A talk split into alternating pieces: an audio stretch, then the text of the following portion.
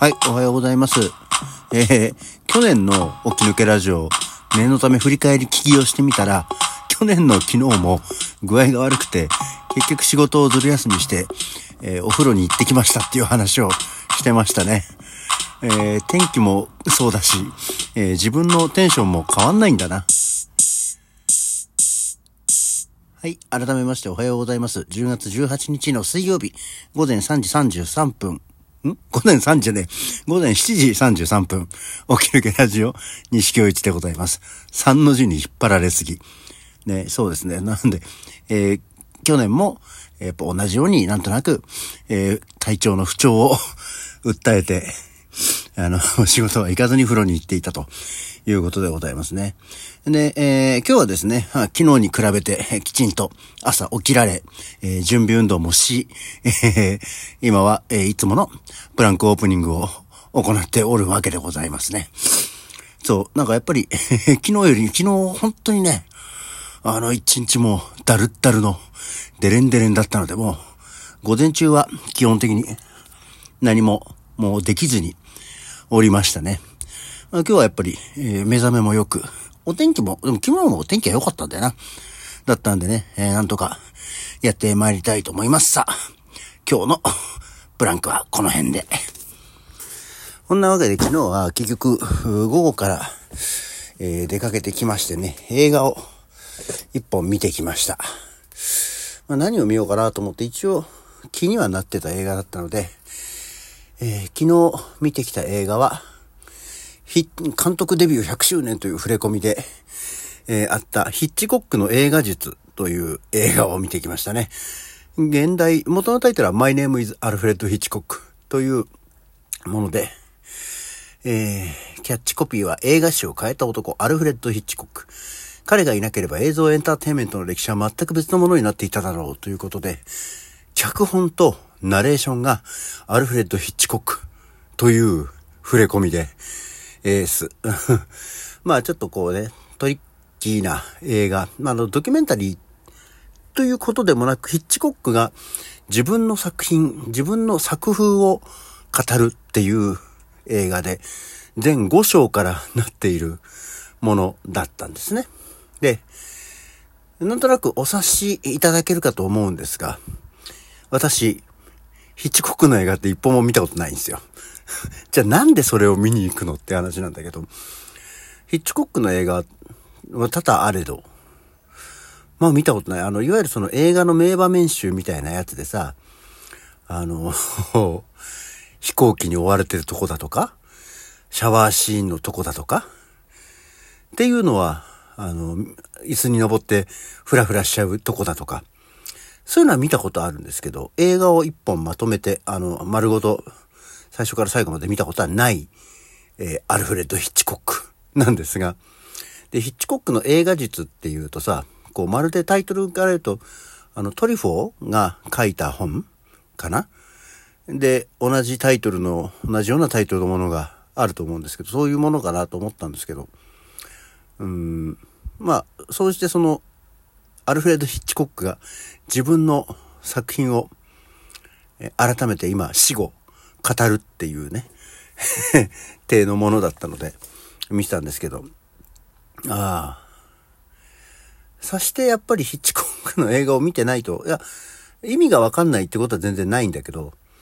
そうか面白みも減るかなと思いつつまあでもその映画のシーンなんかもぜひ、これはこんな感じのことなんだ。こういう風に観客を騙してるんだよっていうようなところを見せたり、こういう風に思わせたかったからこう撮ったみたいなことを言ってるので、ああ、なるほどね。ほほ面白いって思いながら、えー、見てました。で、最終的に、で映画の全部の終わりで、えー、この映画の脚本とナレーションはアルフレッド・ヒッチコックではありませんっていう、えー、スーパーが出るんですけど、そりゃそうだろうっていうね、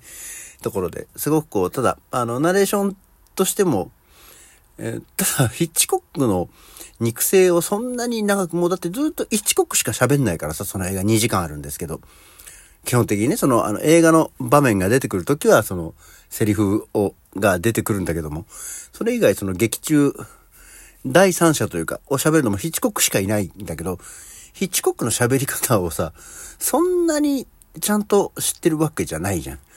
あの、ヒッチコック劇場とかでも熊倉和夫の声のイメージじゃん。こんばんは、ヒッチコックですっていう、ね。あの、あれしかないから、ヒッチコックの声ってそういうことなんだっけって思いながらね。まあでもなんか、途中で話すする声がしたりとかっていうのもちょっと面白い、ちょっとこうトリッキーな感じにはなってるから、ふーんって思いながら見てましたけど。えー、っていうのを見てきて、なんか、う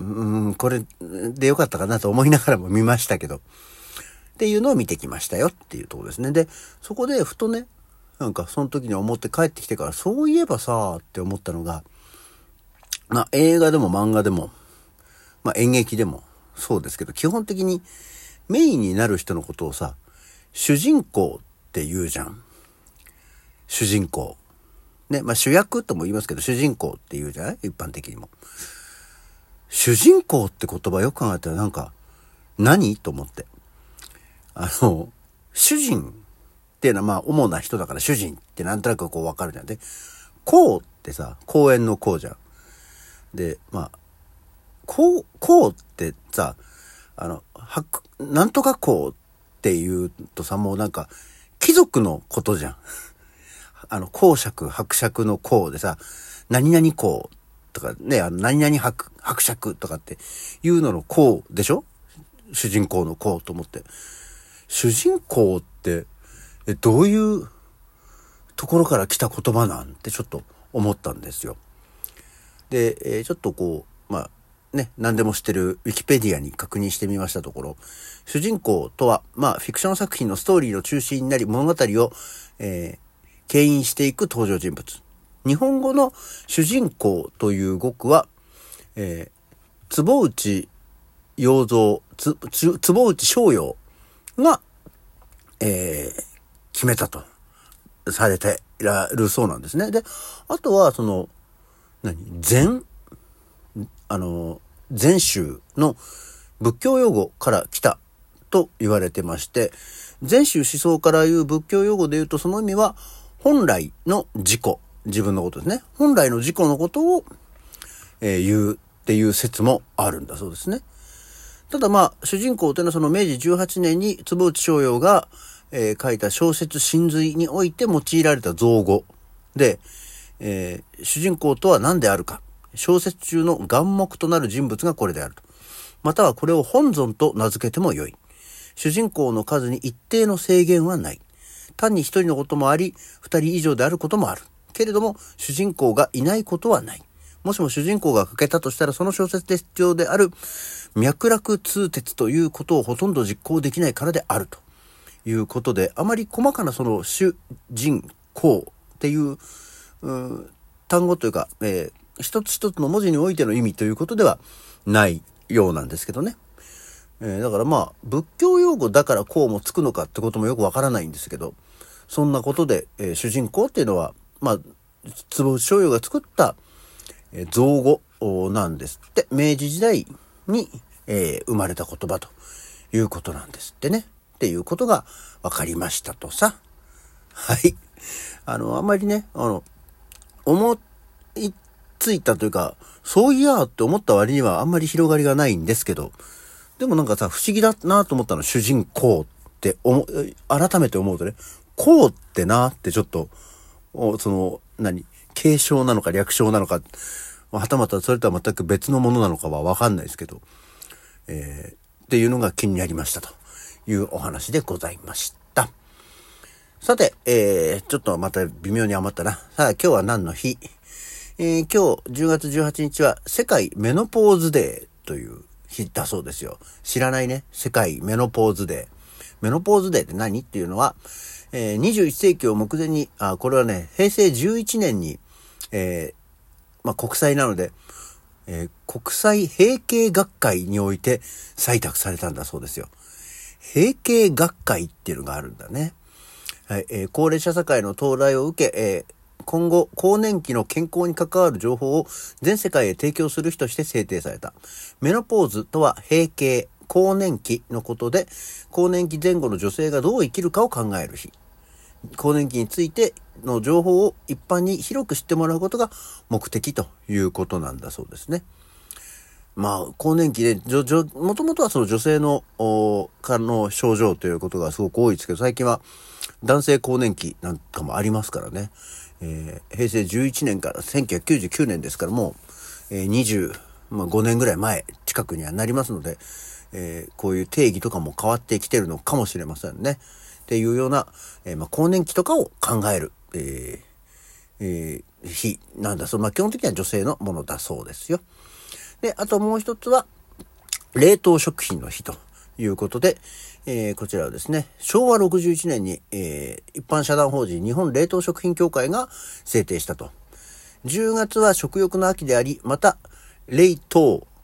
10、あまあ、冷凍だね。10の、と読む語呂合わせから。18は冷凍食品を保存するのに適した温度がマイナス18度以下であるということから。ギリギリ攻めてきたね。冷凍で、マイナス18度以下が、えー、適温ということで。えー、便利な冷凍食品を上手に使いこなしてより多くの人に食べてもらうことが目的ということでね、冷凍食品ってのも本当に、あの、すごく種類が増えてね、あの、ワンプレートの、あの、おかずのやつとかも出てきましたからね。あ、そう、それでちょっと今その、冷凍食品といえば全然関係ない人、方向なんだけど、昨日スーパーに行って卵を見たらさ、あの、声優のオリジナルブランドの卵、今、1パック350円ぐらいするのね。あの、値段上がった上がったとはいえ、ワンパックで350円もするんだ、卵と思って、びっくりしてもう卵なんかなかなか食えるもんじゃない高級食材になっちゃったなっていうね。値上がりはしましたけど、こんなに上がるとは思いませんでした。はい。というわけで、今日のおき抜けラジオはこの辺で、それじゃあ、また次回。